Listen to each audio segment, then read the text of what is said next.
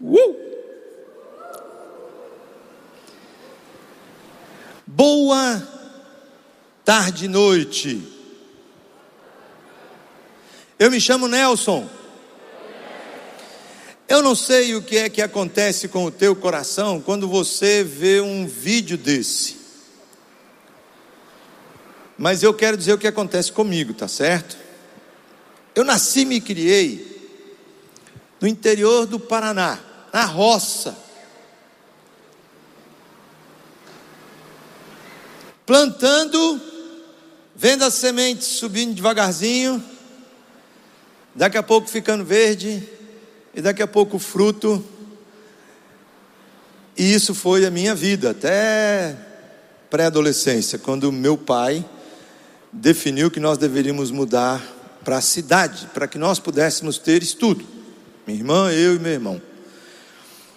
Então, essa ilustração aqui, de ver um vasinho, onde a semente está na terra, aí somente as folhas, depois as flores, e finalmente os frutos, como a gente viu ali no vídeo um pouquinho, isso mexe comigo.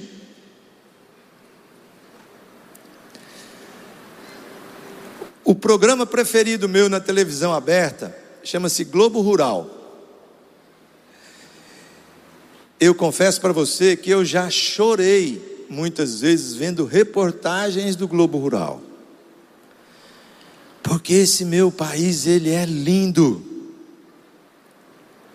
E tudo que a gente planta aqui, dá. É impressionante. Esse mês de janeiro, nós temos falado sobre tempo de semear.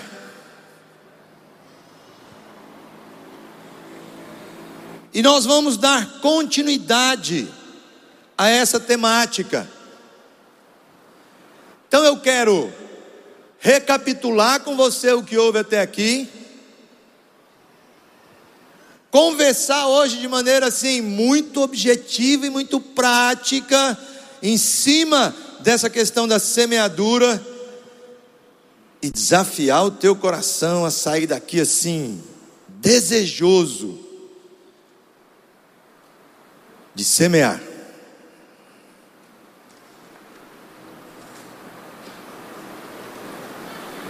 No dia 3 de janeiro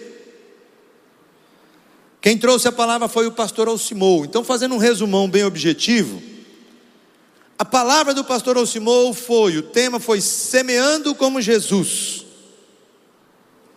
Abram os olhos, vejam os campos, eles estão maduros para a colheita. A semente é a palavra da verdade.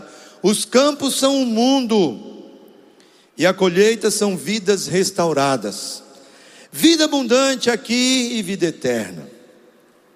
Semear como Jesus é necessário, é quebrar paradigmas, é valorizar as pessoas e alcançá-las onde e como elas estão. No dia 10 de janeiro foi o pastor Armando, semeando com lágrimas para colher com. Quem lembra? Semeando com lágrimas para colher com alegria, com júbilo.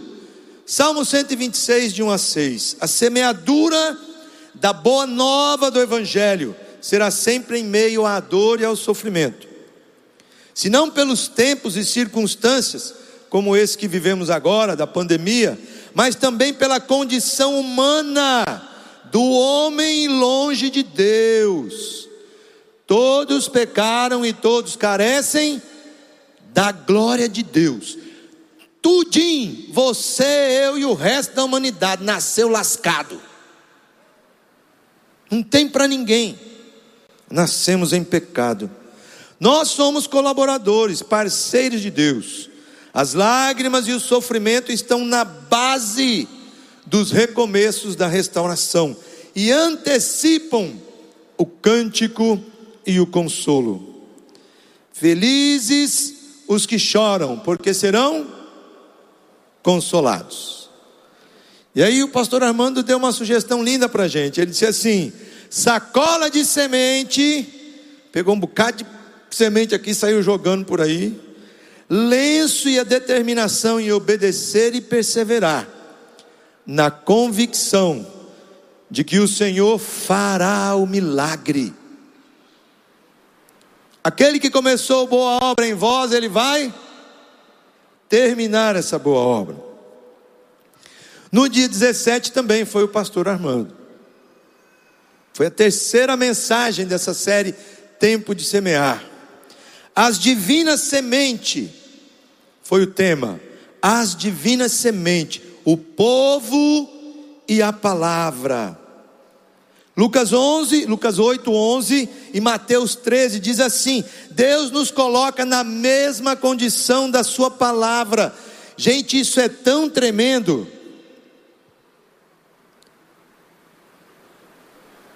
As parábolas que falam acerca da semeadura dizem claramente: a boa semente é a palavra de Deus. Mas a palavra de Deus diz que você e eu, povo escolhido do Senhor, somos também a boa semente. Nos coloca na mesma condição. Que coisa tremenda. O próprio Deus dizer: Olha, você que é coroa da minha criação, tem o mesmo valor da minha palavra quanto à semeadura. Somos embaixadores, a palavra é a verdade, é o poder de Deus. E nós podemos ser também essa dinamite na mão do Senhor. E domingo passado, eu confesso para você que eu tive um, um momento muito especial de choro, de alegria na presença de Deus. Eu não pude vir ao culto. De manhã eu fui com o CR Futebol visitar uma comunidade terapêutica e à tarde estava tudo certo para que eu viesse. E nós recebemos a visita de um casal de amigos dessa igreja.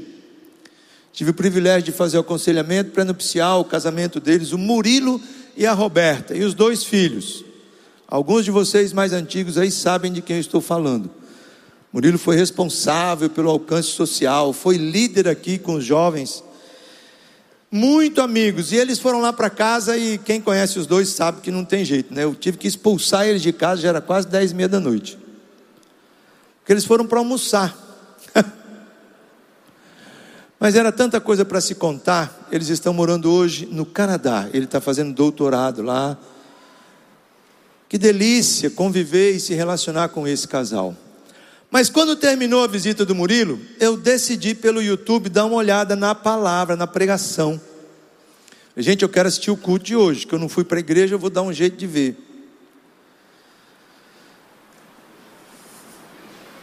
Quando o pastor Alcimou entrou, eu pensei, uai, aconteceu alguma coisa. Não é o pastor Alcimou que vai pregar hoje.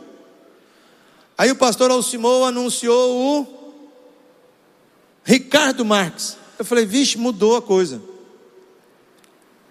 E aí o Ricardo Marques chamou o Daniel, seu filho. Quando eu vi o Daniel entrando e o pai conversando e apresentando o filho que ia trazer a mensagem, e o pastor Alcimou dando testemunho daquilo que Deus tinha feito, através da vida do Ricardo, quando era um jovenzinho universitário, na vida dele, que era um homem mais velho, experimentado. Eu digo, meu Deus, que lindo. Essa é a igreja de Jesus.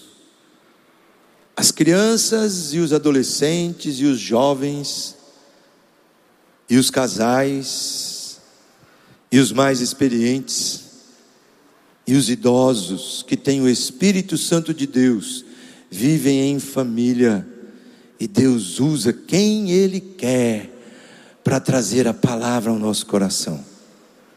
Lindo demais. Daniel falou sobre a semente e os quatro solos: solo na beira do caminho, solo rochoso, solo entre espinhos e solo fértil. Não precisamos nos preocupar com a colheita. Nosso papel é semear para todos.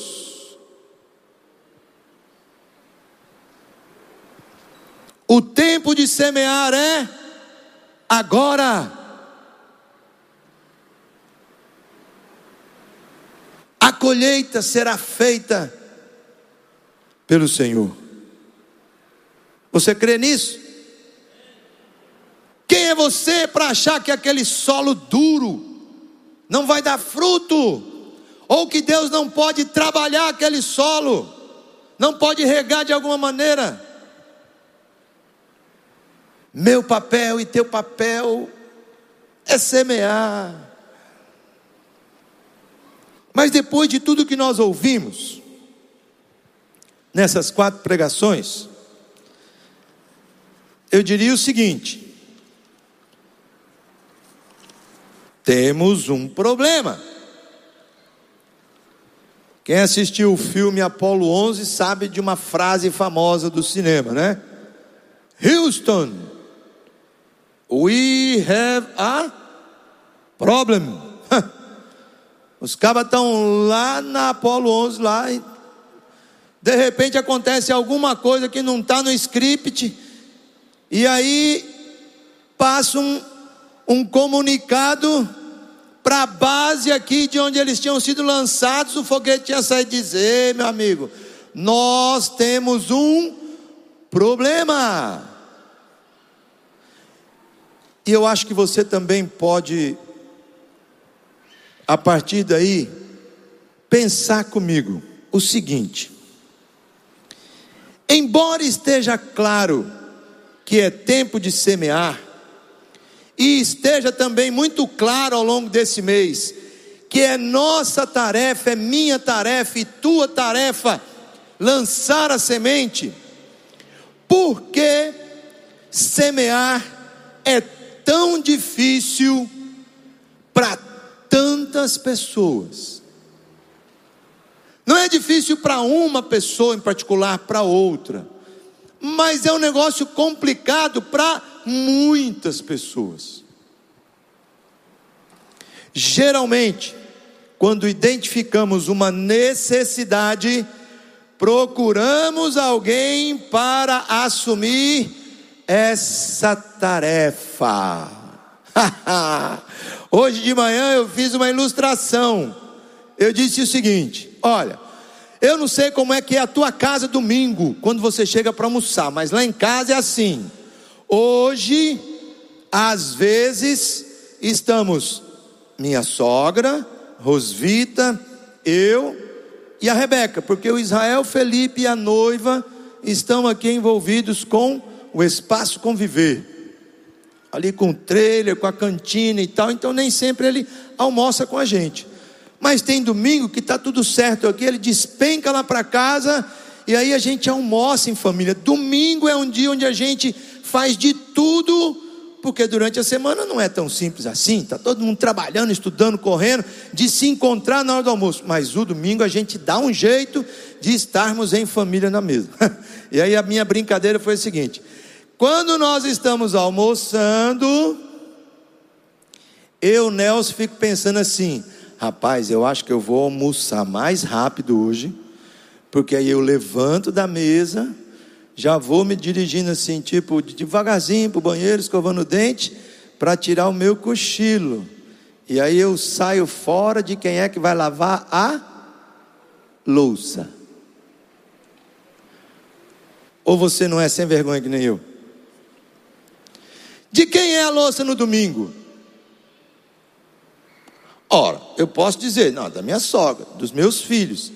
E hoje, quando eu terminei de falar sobre isso, começou uma brincadeira no WhatsApp, porque eles estavam ouvindo a pregação. Minha sogra estava em casa no YouTube, e aí todo mundo dizendo: a louça hoje é tua.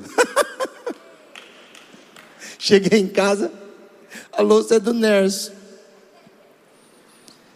A louça foi minha, mas nós, a nossa tendência, minha e a tua, é sermos servidos e não servir. Isso faz parte da natureza do homem. não tem para ninguém. Você quer ser servido e não servir. Você quer que os outros resolvam o problema e não você resolver. Como seria bom, né? Eu estou tentando ajeitar os negócios aqui onde eu sonho morar. Aí tem que fazer a CAGES, tem que fazer a Enel, tem que não sei o quê. Rapaz, sou eu que tenho que correr atrás desse negócio tudinho, macho. Uta, como eu gostaria que alguém pudesse dizer para mim assim: Nelson, deixa que eu vou lá na CAGES resolver para você. Mas não é assim que as coisas funcionam.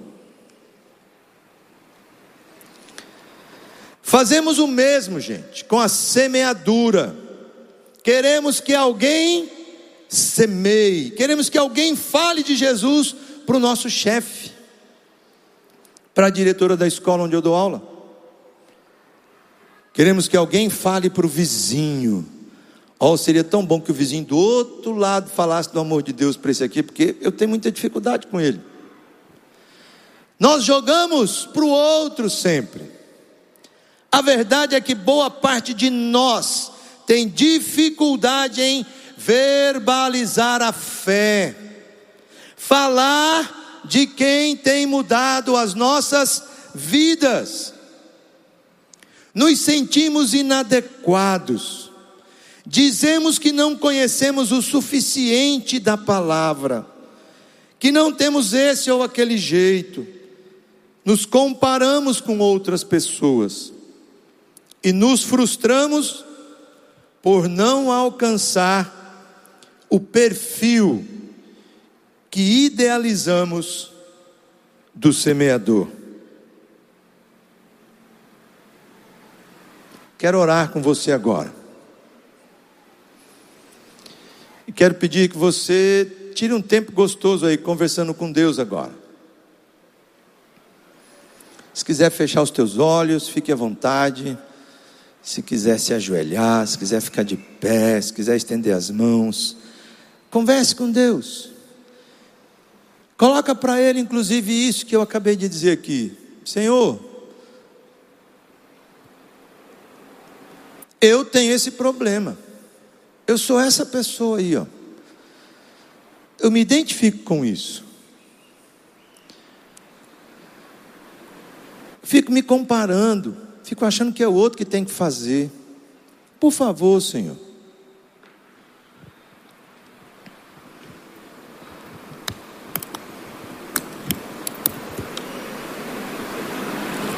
Pai, dá-nos graça nesse dia, nessa noite.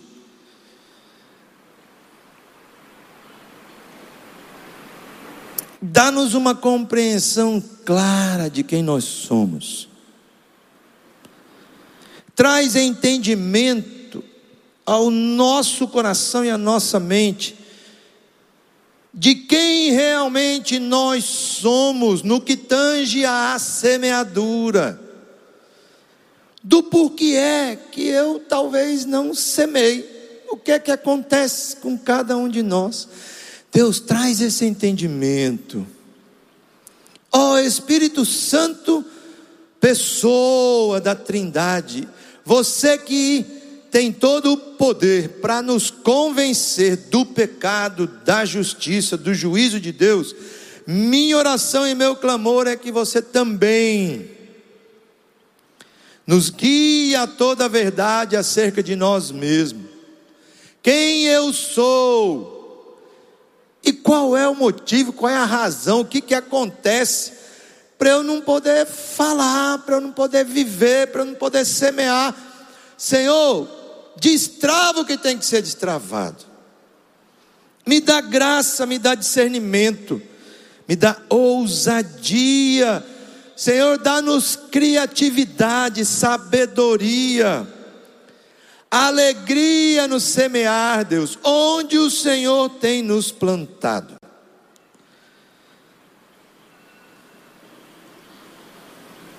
Que cada um de nós possa se conhecer, conhecer o nosso jeito de ser, conhecer os nossos dons e talentos, aquilo que o Senhor já tem nos dado, para podermos semear. Ajuda-nos, Pai. É a minha oração, é o desejo do meu coração. No nome precioso do meu, do nosso poder superior que tem nome próprio. E o nome dele é Jesus Cristo de Nazaré. Amém e amém. Amém. Família, eu continuo sendo Nelson. Ai, que negócio esquisito. Oi, pessoal. Oi, família. Eu sou o Nelson. Ai. Eu sou um discípulo de Jesus, num processo contínuo de restauração, lutando entre outras áreas com a dependência química das drogas. Eu estou limpo delas e em abstinência há 25 dias, um mês e 32 anos. Mas o mais importante é que eu não usei drogas hoje. Eu não preciso delas. Deus tem cuidado de mim.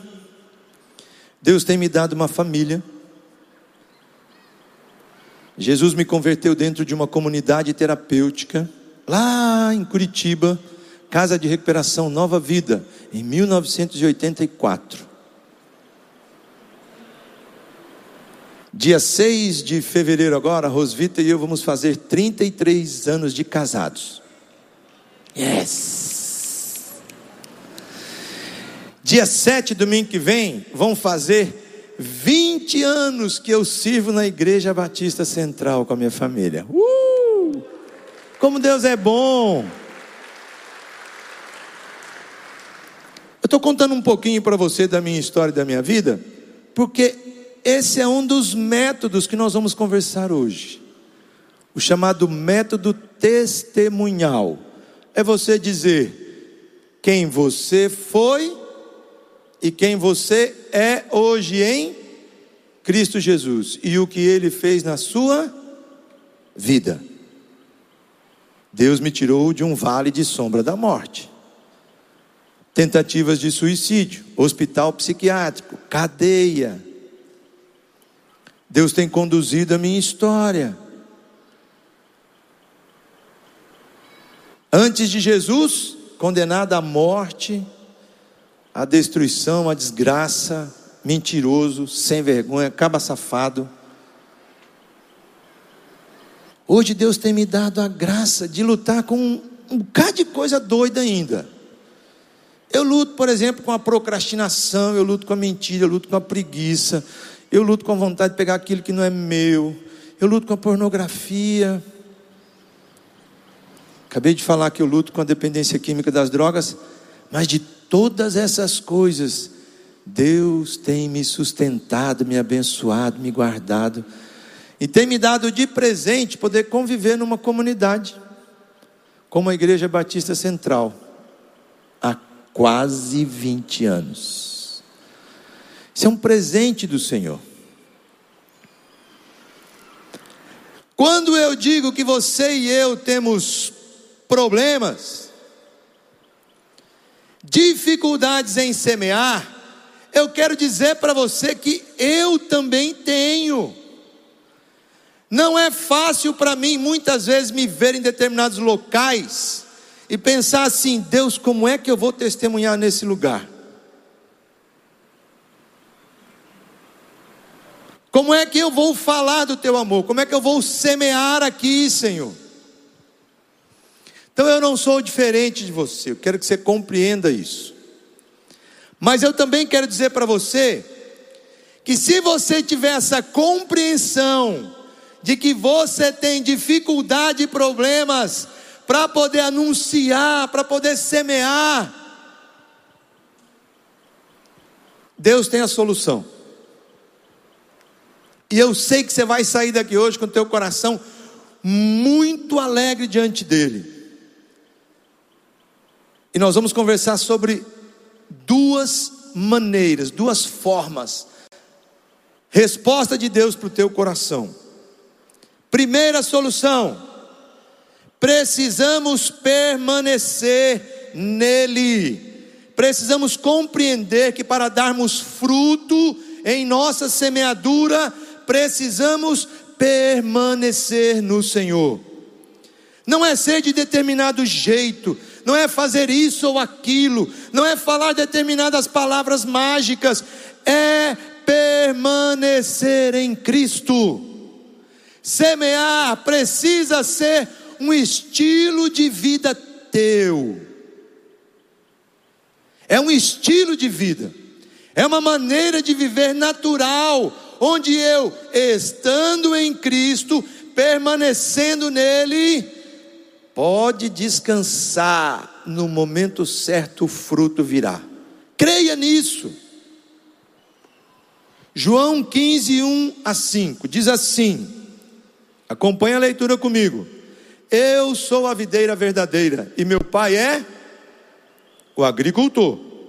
Todo ramo que estando em mim não dá fruto, ele corta, e todo o que dá fruto ele poda para que dê mais fruto ainda. Vocês já estão limpos pela palavra que lhes tenho falado. Permaneçam em mim, e eu permanecerei em vocês.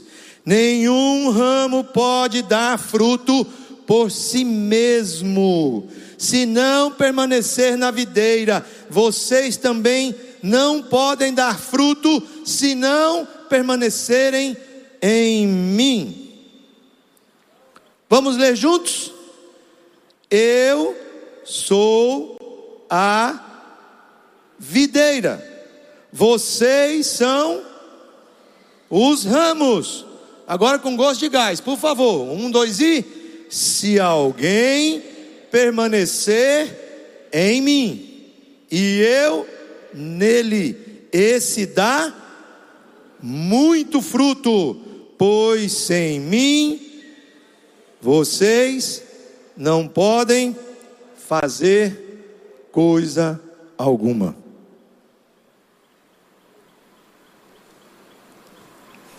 Se alguém permanecer em mim e eu nele, esse dá muito fruto, pois sem mim vocês não podem fazer coisa alguma. O primeiro segredo, a primeira solução para o meu problema e para o teu problema é permaneça no Senhor, é permanecer nele. Sem ele você não pode nada, não tem fruto se você não estiver grudado, ligado na videira, bebendo dele. E dois, é preciso compreender que você pode semear do seu jeito, do jeito que Deus te fez, do jeito que você é. Compreendemos que somos diferentes e temos diferentes dons, dons que o Espírito distribui a cada indivíduo. Nem todos são evangelistas, mas todos podem semear. Nem todos são evangelistas, mas todos devem semear. Nem todos são evangelistas, mas todos precisam semear. Então, onde está o segredo? É estar comprometido a semear do seu jeito. Identificar o seu estilo pessoal de semear vai libertá-lo para Deus te usar para compartilhar sua fé de forma natural.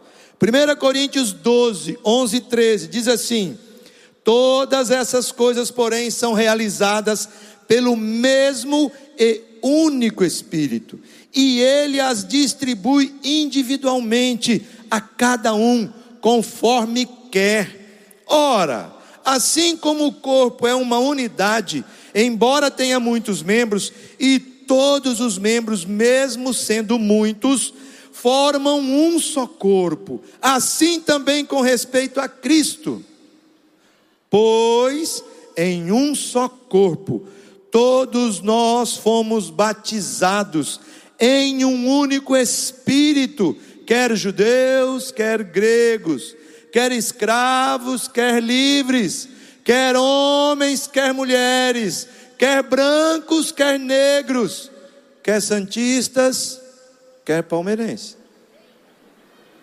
É não? Quer vozão, quer leão. Quer ferrão. Quer floresta.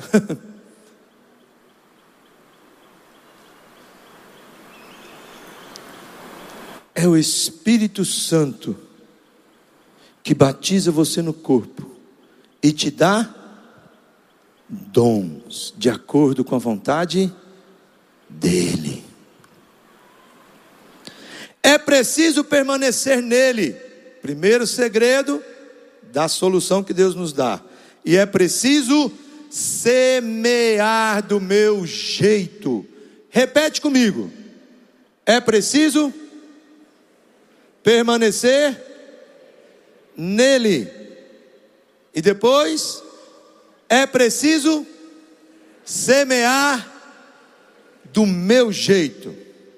Vamos olhar para seis pessoas, seis estilos, seis métodos diferentes, pegando a Bíblia para você compreender onde é que você se encaixa. Qual estilo, qual método Deus tem te dado? Eu tenho certeza que você vai se encaixar em um deles. Você vai dizer: puxa, isso aqui sou eu, dá para viver isso então, que legal. E eu não sou melhor que o outro, o outro não é melhor que eu. Foi Deus quem me deu isso. Primeiro estilo, primeira pessoa, Pedro, o famoso Pedrão, impulsivo, Senhor, já vai, vou te abandonar. Corta a orelha do sujeito. Tal. Daqui a pouco está lá diante de uma uma fogueirinha. Jesus nunca conheço, não ouvi falar, não sei nem quem é. Senhor, me chama que eu vou. Aí Jesus chama, mergulha na água. Pedro é o método, o estilo confrontador. Pedro era um sujeito explosivo. Tudo o que ele precisava era ficar convencido de que ele tinha razão. Então, era quase impossível detê-lo. Incisivo, ousado, direto no ponto. Foi por tudo isso que Deus o escolheu como porta-voz no dia de Pentecostes. Deus desejava que milhares de pessoas que estavam ali soubessem com palavras precisas, objetivas, que haviam crucificado o Messias e, portanto, precisavam clamar-lhe por misericórdia e perdão. A personalidade de Pedro era feita sob medida para essa tarefa. Com o poder do Espírito Santo, ele prontamente se levanta e confronta o povo com esses fatos. Deus miraculosamente honrou a Pedro e a sua coragem. Três mil pessoas aceitaram a Cristo naquele dia e foram batizadas no mesmo dia, conforme Atos 4, 21. Deus sabia que naquele momento, naquele contexto, precisava de um cabo igualzinho Pedro, porque esse povo, depois dali, ia espalhar mundo afora. E o que eles iam levando a partir de agora era um coração novo, cada um deles era uma nova criatura em Cristo Jesus. Algumas pessoas estão apenas esperando que um cristão impulsivo, confrontador, contagiante, que não use de subterfúgios, esclareça a verdade de Cristo e as desafie a fazer algo nesse sentido: seguir aquele que foi crucificado e ressuscitou. Mas é preciso pedir sabedoria para que as nossas palavras diretas e confrontadoras estejam cheias de amor, graça e verdade. Esse é o seu perfil? O perfil confrontador, incisivo? Você conhece alguém que é assim? No teu GR, de repente, tem alguém assim? Permaneça em Cristo e semeie do seu jeito. Repete comigo.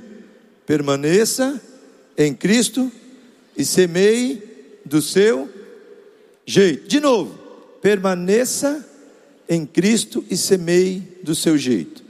Segunda pessoa, segundo método, segundo estilo, Paulo. Primeiro foi Pedro, confrontador. Agora Paulo, intelectual.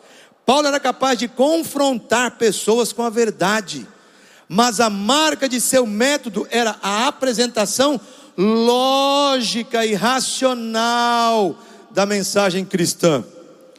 Cartas lógicas e argumentativas, a exemplo de Romanos.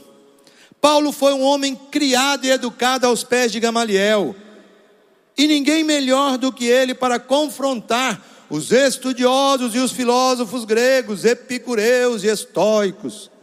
Lá em Atenas, durante um momento, naquele local, Paulo levanta uma história de um Deus desconhecido que eles não sabiam nem quem era e aí chegam ao único e verdadeiro Deus, o Messias ressurreto. Seu método foi tão eficiente que alguns dos seus ouvintes disseram: Eu quero seguir a esse Jesus. O texto final de Paulo em Atenas, no Areópago, é tão interessante que diz assim: Quando ouviram falar de ressurreição, de que Deus, aquele Deus desconhecido, tinha ressurgido dos mortos, o seu filho. Alguns disseram: Ó, oh, esse cabo é doido, fala mais do que os cotovelos. Quero saber de ouvir esse negócio, não. Um texto disse: Sobre esse assunto aí, eu acho que nós vamos te ouvir num outro momento, até porque é interessante. Surgiu aqui uma dúvida. E um texto daqueles que lá estavam entregaram suas vidas a Jesus confessando Ele como Senhor e Salvador. O método de Pedro poderia ser eficaz com os filósofos? Eu acredito que não. Eles precisavam de uma lógica que provasse conclusivamente a questão: quem é esse Deus desconhecido que nem a gente conhece? Garanto que há pessoas em seu círculo de amizade que são exatamente assim elas não querem respostas fáceis. Não tem lugares comuns para elas. Não é só você dizer, você precisa aceitar pela fé. Elas querem conversar sobre N outros assuntos, para concluírem que Jesus é Senhor e Salvador. Talvez você seja um Paulo. O método intelectual se adapta à sua personalidade? Você é do tipo intelectual que gosta de trabalhar e filosofar? Eu queria dar dois exemplos, na verdade eu quero dar um exemplo, mas eu acho que você pode começar a pensar em alguns aí. No caso do método Pedrão, incisivo, eu descobri que nós temos no nosso grupo de músicos da igreja um camarada assim, o Dandan o Daniel Ferrer. É impressionante. Como Dandan é, sim, não, e vamos para frente e tal, incisivo. Agora, talvez alguns de vocês possam se lembrar de alguém como se fosse Paulo, né? A gente vai lembrando dos confrontadores.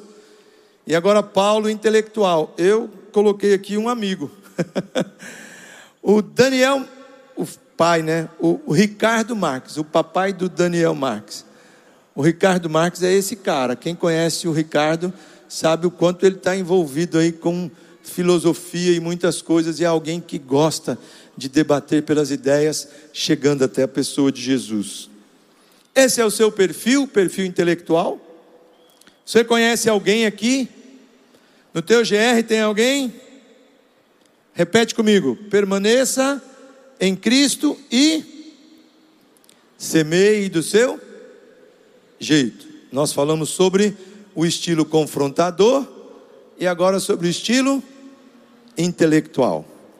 Terceiro estilo, terceiro personagem bíblico, o cego de nascença, Método testemunhal, foi como eu comecei a dizer: olha, esse é o meu estilo.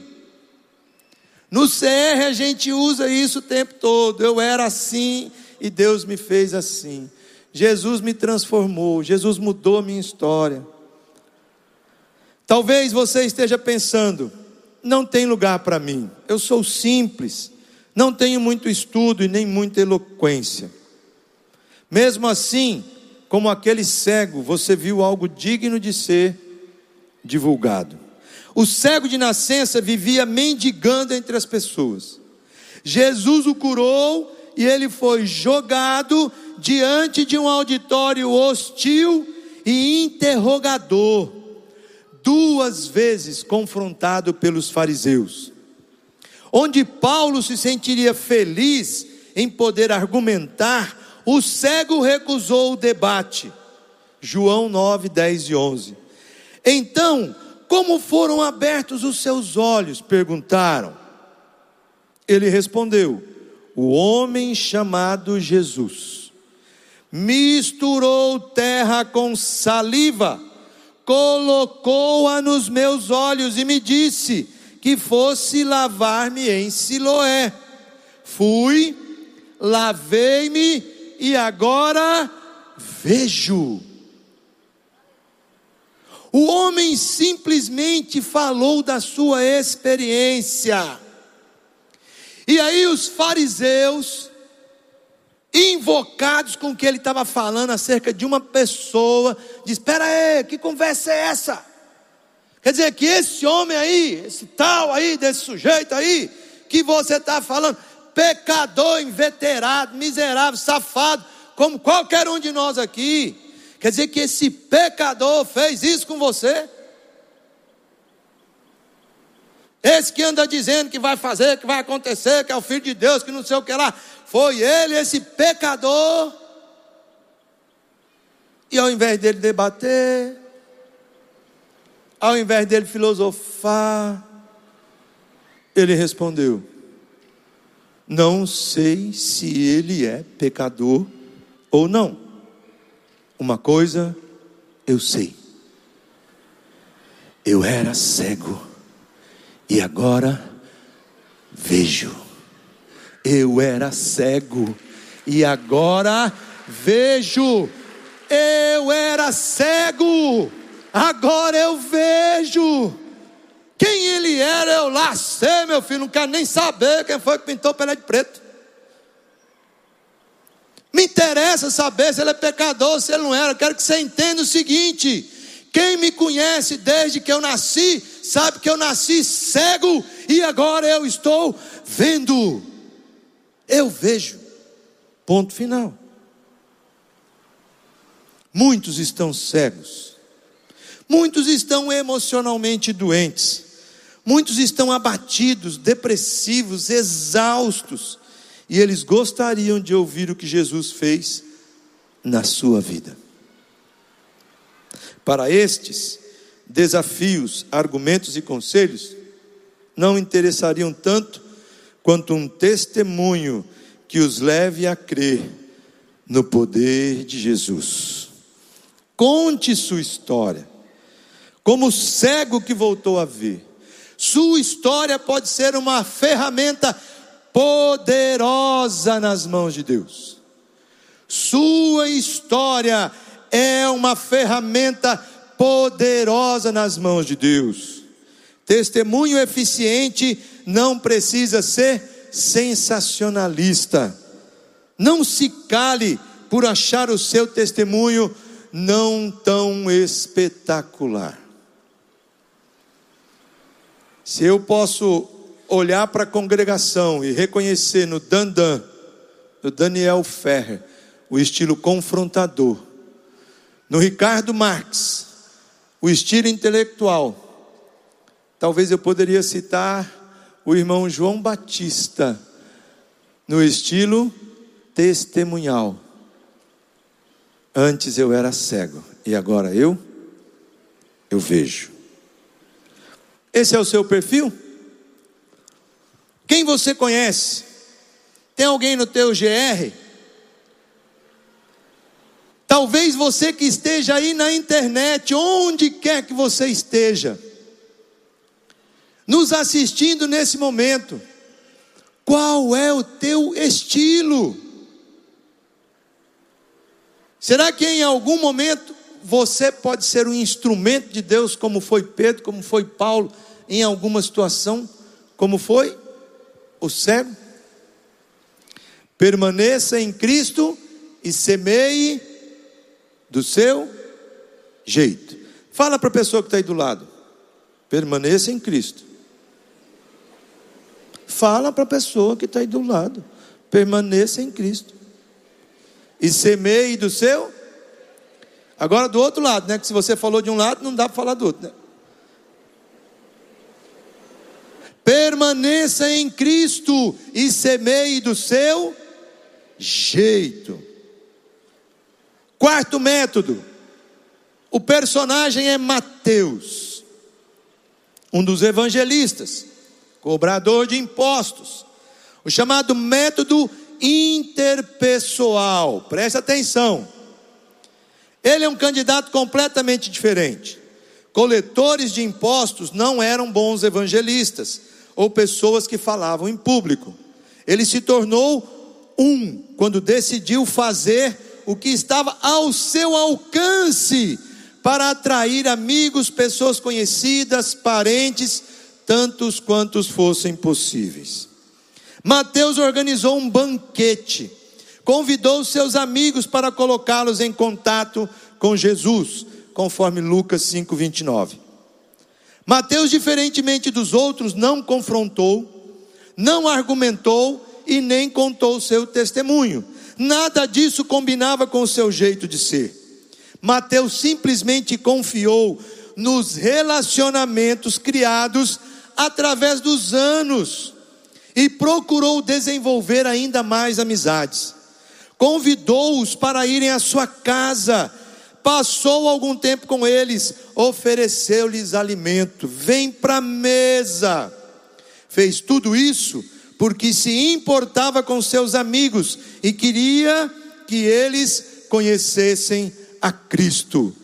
Mateus estabeleceu relacionamentos íntegros esse tipo de pessoa é hospitaleira, calorosa, comunicativa, você se sente bem estando com ela, independente do que você pense ou deixe de pensar.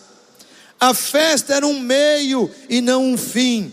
Estar juntos tinha um propósito: apresentá-los a Cristo. Essa semana eu tive o privilégio, junto com o pastor Aristides, de participar de uma roda de conversa. Fomos convidados para estarmos num GR.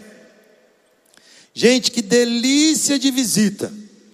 Porque muitas vezes quando você vai para algum uma roda de conversa, um bate-papo, etc e tal, em alguns contextos são lutas, dificuldades que as pessoas estão passando, problemas, etc. Tranquilo, é isso que precisa acontecer, pode nos convocar a todos nós que fazemos parte da liderança, seu líder de GR, para que a gente possa ir onde você está. Queremos estar lá. E assim aconteceu. E que privilégio ouvir daqueles irmãos o que Deus tem feito ao longo das suas vidas em algumas cidades. Começou em Russas, depois foi para Pacatuba, depois Quixadá, Agora eles estão lá em, na serra, Paramiranga, não sei o quê. O que, que eles fazem? Ah, por alguma razão, ou tem algum amigo, ou tem algum parente, aí eles chegam lá, vão lá passar um final de semana, dormem por lá. No dia seguinte, eles chamam o povo tudinho ali para tomar um café junto. Depois que tomam um café, eles dizem: Olha, a gente queria passar um tempo aqui com vocês, né, contando um pouco, falando do amor de Jesus. Que coisa mais maravilhosa!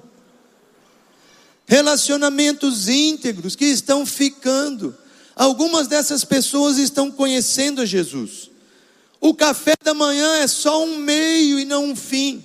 Estar juntos tem um propósito, que essas pessoas conheçam a Jesus. Esse é o seu perfil? você conhece? Tem alguém no teu GR? Método, estilo interpessoal, de viver relacionamentos íntegros com qualquer pessoa que seja, porque mais cedo ou mais tarde, nesse relacionamento, Deus vai te dar a oportunidade de falar de Jesus. Deus vai te dar a oportunidade de orar por essas pessoas. Deus vai te dar a oportunidade de, naturalmente permanecendo em Cristo, dar fruto. Permaneça em Cristo e semeie do seu jeito. Agora, olha para trás e fala para a pessoa que está atrás de você isso. Um, dois e. Pode falar. Peguei vocês. Se você apontar para o mesmo lado, não vai conseguir olhar para a pessoa para dizer, não é não? Então você pode dizer assim: Ei, você que está aí atrás, Estou olhando para você, ó. Com o meu dedão. Permaneça em Cristo. E semeie do seu jeito. Não do meu jeito. É do seu jeito. Do seu jeito. Dorcas. Gente, que delícia a vida dessa mulher.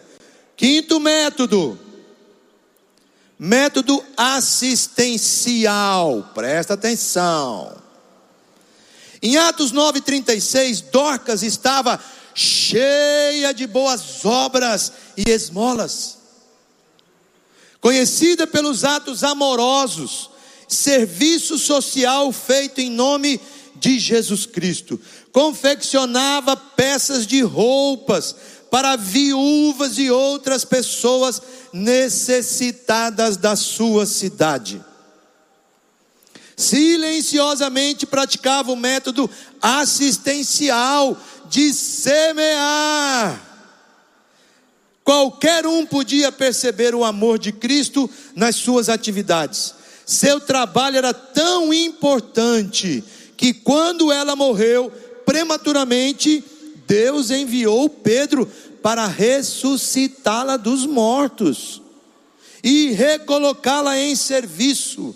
Em consequência, muitos creram. Pode imaginar um negócio desse? Todo mundo conhece a dona Nega. E a dona Nega chama Dorcas. E a Dorcas faz roupa, faz isso, faz aquilo, entrega para as viúvas, para os meninos, para os órfãos, não sei o quê. Meu Deus, a dona Nega morreu. Aí Deus fala com Pedro: Pedrão, vai lá e ressuscita. Diz aí: Levanta, minha filha, que eu preciso de você mais um tempo. Bora lá, Dorcas. Continue a servir com aquilo que eu te dei. O que, que eu te dei? Dom para você ser costureira. São pessoas que gostam de servir, ainda que não recebam crédito. São pessoas quietas que gostam de expressar compaixão. Você pode não ter o conhecimento de Paulo e nem a coragem de Pedro, ou sair por aí testemunhando. Você pode ser um perito em preparar refeições, consertar carro, um bombeiro hidráulico, ser pedreiro, bordadeira, doceira, enfim o método assistencial de Dorcas não é só para mulheres, mecânicos, técnicos em informática, engenheiros, motoristas, manobristas, contadores, advogados, atletas. Preste atenção no que eu vou dizer para você agora. A Fundação Batista Central tem se reestruturado desde o ano passado no começo da pandemia, Deus fez uma revolução entre a gente, nos colocou na linha de frente, fazendo participar de editais, Banco do Brasil, Banco Itaú, Fiocruz, e de 500 quilos de alimento que, em média, a igreja abençoava pessoas com cestas básicas. Durante a pandemia, nós chegamos a entregar mais de 50 mil quilos de alimentos. Agora, O que, que foi que Deus nos deu de maneira muito clara? Essa Fundação Batista Central precisa ser o braço de alcance da pessoa de Jesus na sociedade e onde nós estamos. E aí nós começamos a sonhar com uma série de coisas. O espaço conviver é parte desse sonho, mas queremos ter aqui uma escola, uma cozinha de gastronomia social. Deus levantou seis médicos e hoje nós temos a casa do bem, o bazar do bem. Deus levantou um escritório de advocacia e outros advogados têm chego para dizer: Eu quero abençoar essa comunidade, eu quero ser voluntário. Se você vem para cá durante os dias da semana à noite, Segunda-feira tem o Celebrando Restauração, mas terça-feira tem a molecada jogando bola, tem a zumba, tem o funcional. O negócio está funcionando, meu filho. Daqui uns dias Deus vai nos dar uma horta lá no campo. Do lado do campo foi feito um termo de cooperação técnica com a prefeitura de Fortaleza. Fomos lá essa semana agora, Luan e eu. E a primeira horta do prefeito Sarto será feito aqui na nossa propriedade para que idosos possam se dedicar a essa horta e ter na sua casa uma melhor alimentação. Você que é advogado, você que é médico, você que é bombeiro hidráulico. Algumas semanas atrás o pessoal disse assim: Nós precisamos de alguém para nos ajudar, porque nós temos uma biblioteca aqui, ó, que nós estamos tentando ajeitar livros que o pastor Armando doou da casa dele quando ele mudou. E aí Deus nos deu um bibliotecário. Terça-feira eu estava aqui e chega o rapaz, eu sou bibliotecário. falei, Deus, que maravilha. Eu posso vir hoje dar o meu dom, a minha contribuição, porque é o que eu sei fazer. Quer contribuir? Nós estamos montando um banco de voluntários. Procure o Luan. Luan, meu filho, eu quero servir. Hoje de manhã eu estava batendo papo com um rapaz de Nelson, quero servir, quero servir. O Israel estava passando. Eu falei, maninho, vem cá, vem cá, vem cá. Esse rapaz aqui quer servir. Ele disse: onde é que eu posso servir? Na cantina, meu filho, todo domingo. Não, todo domingo eu não posso. Uma vez por mês. Não, uma vez por mês é muito pouco. De 15 em 15 dias. Ganhou um voluntário. Coloque teus dons e teus talentos à disposição do Senhor. O método Dorcas é o método do serviço. Jesus veio ao mundo para para servir e não ser servido e dar a sua vida em resgate de muitos.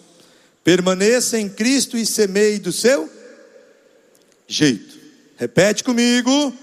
Permaneça em Cristo e semeie do seu jeito. Já vimos cinco estilos, cinco métodos. De trás para frente, esse último foi o método assistencial. O anterior, método. Você está aqui? Fala comigo, qual foi o método? Interpessoal. Foi Mateus quem a gente conversou sobre isso. O terceiro método, qual foi?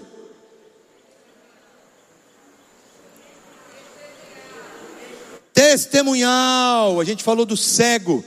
O segundo, Paulo, intelectual. E o primeiro, confrontador. Eu dei alguns exemplos da igreja de algumas pessoas que eu conheço. Sabe quem que no método assistencial me lembra muito? Quem conhece ele vai saber do que eu estou falando. O Junim, do Celebrando Restauração. Algumas pessoas já fizeram até assim. É isso mesmo. Juninho não pode ver alguma coisa que precisa fazer, que ele vai lá e faz. A gente não pode nem falar para ele que ele deixe de fazer as coisas que ele precisa fazer, porque ele quer servir. Ele quer servir, ele quer servir, ele quer servir. Lindo.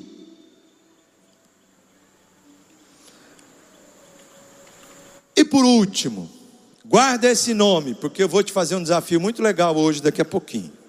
Método convidativo. Repete: método convidativo. E a pessoa, o personagem bíblico, é a mulher samaritana. Deus parece deleitar-se em usar pessoas simples e comuns de maneira surpreendente e emocionante. Três coisas pesavam contra a mulher samaritana. Primeiro, era mulher. Segundo, era samaritana. Terceiro, tinha uma vida nada, nada, nada assim, entendeu? Gente, ela era uma prostituta. Ninguém a levaria a sério. Mas isso não impediu a ação de Jesus. Jesus ignorou a situação política, o falatório do povo e a possível insinuação de maliciosos iniciando uma conversa com aquela samaritana. Tipo assim, como é que é? Não tem nenhum discípulo? E o sujeito chega para conversar com aquela mulher sozinho, ele e ela na beira de um poço?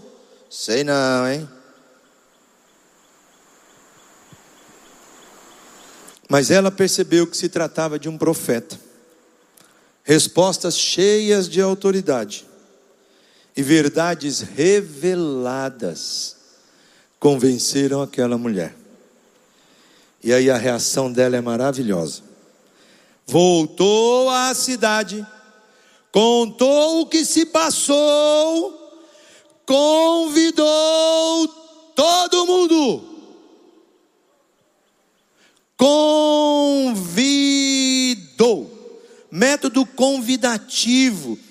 Convidou os seus amigos, convidou os seus ex-amantes, trouxe quem ela podia, convidou todo mundo e disse: venham ver, venham ouvir aquele que revelou que é o Filho de Deus, aquele que disse que se eu beber dele, eu nunca mais terei sede para sempre. Método convidativo, estilo convidativo, simples assim. Venha, venha ouvir do amor de Deus, venha ouvir da graça do Senhor, venha participar, venha estar comigo. Olha, quero convidar você para vir para a igreja nesses próximos domingos, agora de fevereiro. Aproveita, reserva um domingo. Eu passo na sua casa. Eu convoco o Juninho para te pegar. Pode chamar ele. Alguém que é assim entre nós é o Daniel Martins, da Silcar. Quem conhece o Daniel sabe do que eu estou falando. Convida meio mundo para vir para cá e traz e vem e é parente, e é amigo, e é gente do escritório. É impressionante. Método convidativo. Esse é o seu perfil? Quem você conhece? Tem alguém no teu GR? Permaneça em Cristo e semeie do seu jeito. Eu quero pedir para o pessoal soltar um vídeo. Eu quero que você preste bastante atenção nesse vídeo. Depois do vídeo, a gente vai voltar numa outra parte, bem objetiva, do que esse vídeo vai fazer. O nosso desafio é que você, através do seu celular, então já pode pegar o seu celular aí, onde ele estiver. Agora é hora de trazê-lo para perto de você e tal. E você preste atenção no vídeo. No vídeo. Para a gente poder sair daqui com isso muito claro de como é que eu posso, de repente, convidar alguém para estar entre nós, dando sequência a essa questão da semeadura. Vamos lá.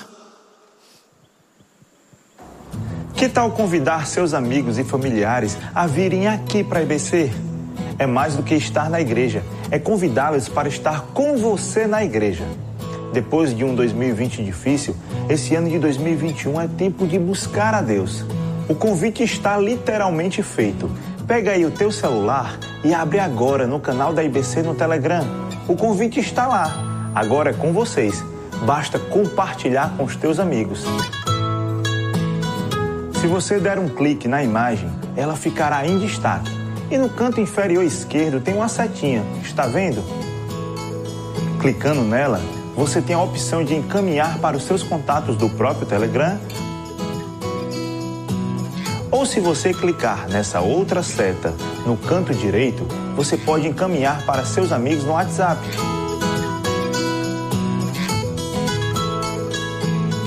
Ah, mas eu não tenho Telegram, só uso WhatsApp. Por que não enviam por lá?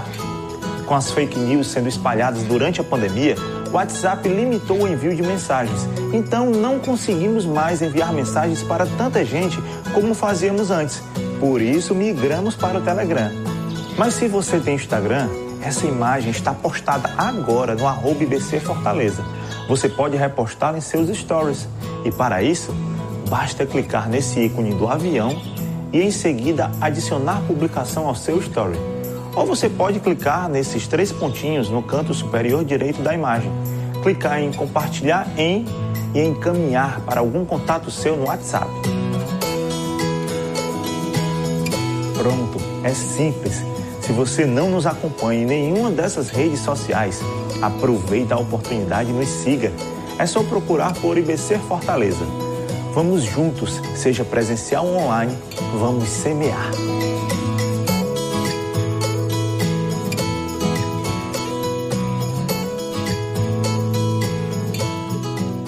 Ainda que você seja um zero à esquerda, como eu, no que tange a essas questões virtuais, eu quero dizer para você que eu não vou abrir mão de mandar um bocado de convite para um bocado de gente.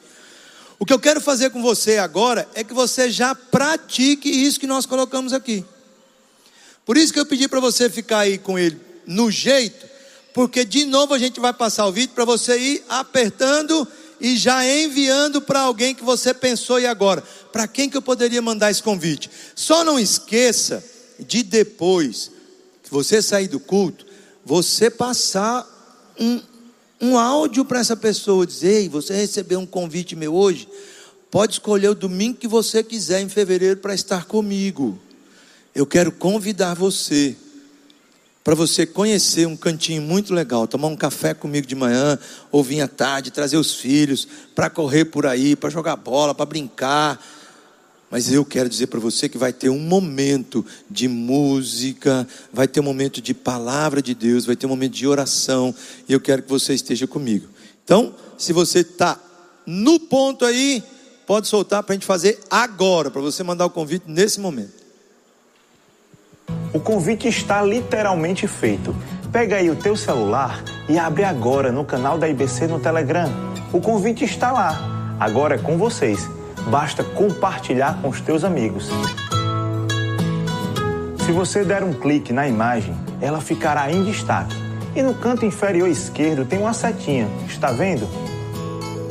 Clicando nela, você tem a opção de encaminhar para os seus contatos do próprio Telegram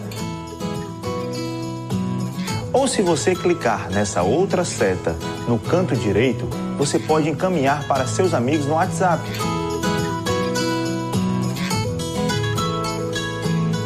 Ah, mas eu não tenho Telegram, só uso WhatsApp. Por que não enviam por lá?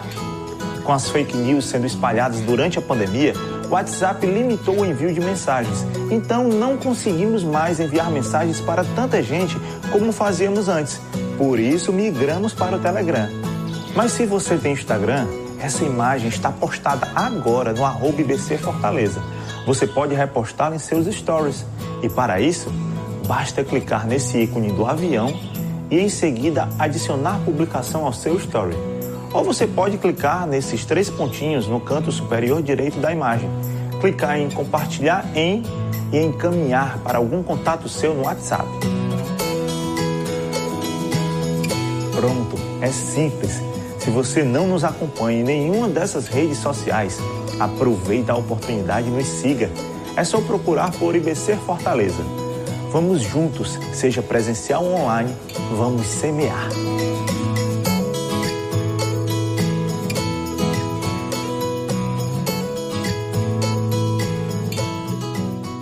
Uh! Amém? Agora, sério, se você é como eu que tem dificuldade, eu quero dizer para você que eu estou aprendendo esses negócios, estou correndo atrás, estou fazendo de um jeito. Mas eu vou te contar um segredo que eu vivi durante muitos anos na universidade, nos cursos que Deus me permitiu fazer depois do meu processo de restauração na casa de recuperação. Quando eu fiz educação física na UFMG em Minas Gerais, eu tinha um bloco de esmilinguidos que eu levava todos os dias para a sala de aula. E todos os dias, meu, todos os dias, todos os dias, gente, sem exceção, Deus me dava o privilégio de enviar alguma mensagem com algum esmilinguido, com algum versículo para alguma pessoa. Depois de um certo tempo, a Rosita começou a reproduzir aqueles esmilinguidos eu colocava no mural na entrada da universidade. E o pessoal brincava comigo: lá vem o homem da formiguinha. E eu me lembro um dia que uma das nossas amigas da universidade, chorando muito naquela aula, eu não entendendo o porquê, eu mandei um esmilinguido para ela e disse: A gente pode conversar e eu posso orar com você no final. E no final daquela aula, uma outra amiga veio conversar comigo dizendo qual era o drama que ela estava vivendo. Ela estava grávida, depois de ter ido pular o carnaval em Salvador, não sabia nem quem era o pai. Nunca mais imaginou que talvez pudesse ver mas ela, sabendo que estava grávida, tinha o pensamento agora: vou abortar ou não vou abortar? Ela morava numa cidadezinha do interior de Minas Gerais. E nós chegamos à conclusão de que deveríamos voltar com ela para a casa dela. Então fomos Rosvita, eu, essa amiga da universidade até a casa dos pais. E ela então pôde confessar para os pais dela o que havia acontecido. Os pais aceitaram em casa um primeiro namorado naquela cidadezinha que ela apaixonada com ela. Assumiu a criança, eles se casaram. E dois anos depois, ela veio nos visitar com o bebezinho. Deus faz assim quando você convida alguém. Quando você entrega um convite, você não sabe o que vai acontecer. O método confrontador, Pedro. O método intelectual, Paulo. O método testemunhal, o cego. O método interpessoal, Mateus. O método assistencial, Dorcas. O método convidativo, a mulher samaritana. Deus deleita-se em pessoas, em usar pessoas comuns e simples como você e eu. Talvez você tenha um estilo que seja mais forte mas você pode usar qualquer outro estilo. Deus vai te dar graça. Deus vai usar os seus dons e talentos, você vai poder colocá-los à disposição do Senhor. Há oportunidades em que podemos utilizar todos eles. A diversidade permite que cada membro no corpo de Jesus possa ser usado pelo Senhor. É preciso permanecer nele. É preciso semear do seu jeito. É preciso permanecer nele. É preciso semear do seu jeito. É tempo de semear. 1 Coríntios 9 diz: Porque, embora seja livre de todos, fiz-me escravo de todos para ganhar o maior número possível de pessoas. Para com os fracos tornei-me fraco, para ganhar os fracos. Tornei-me tudo para com todos, para de alguma forma salvar alguns. Faço tudo isso por causa do Evangelho, para ser coparticipante dele. Usa-me, Senhor.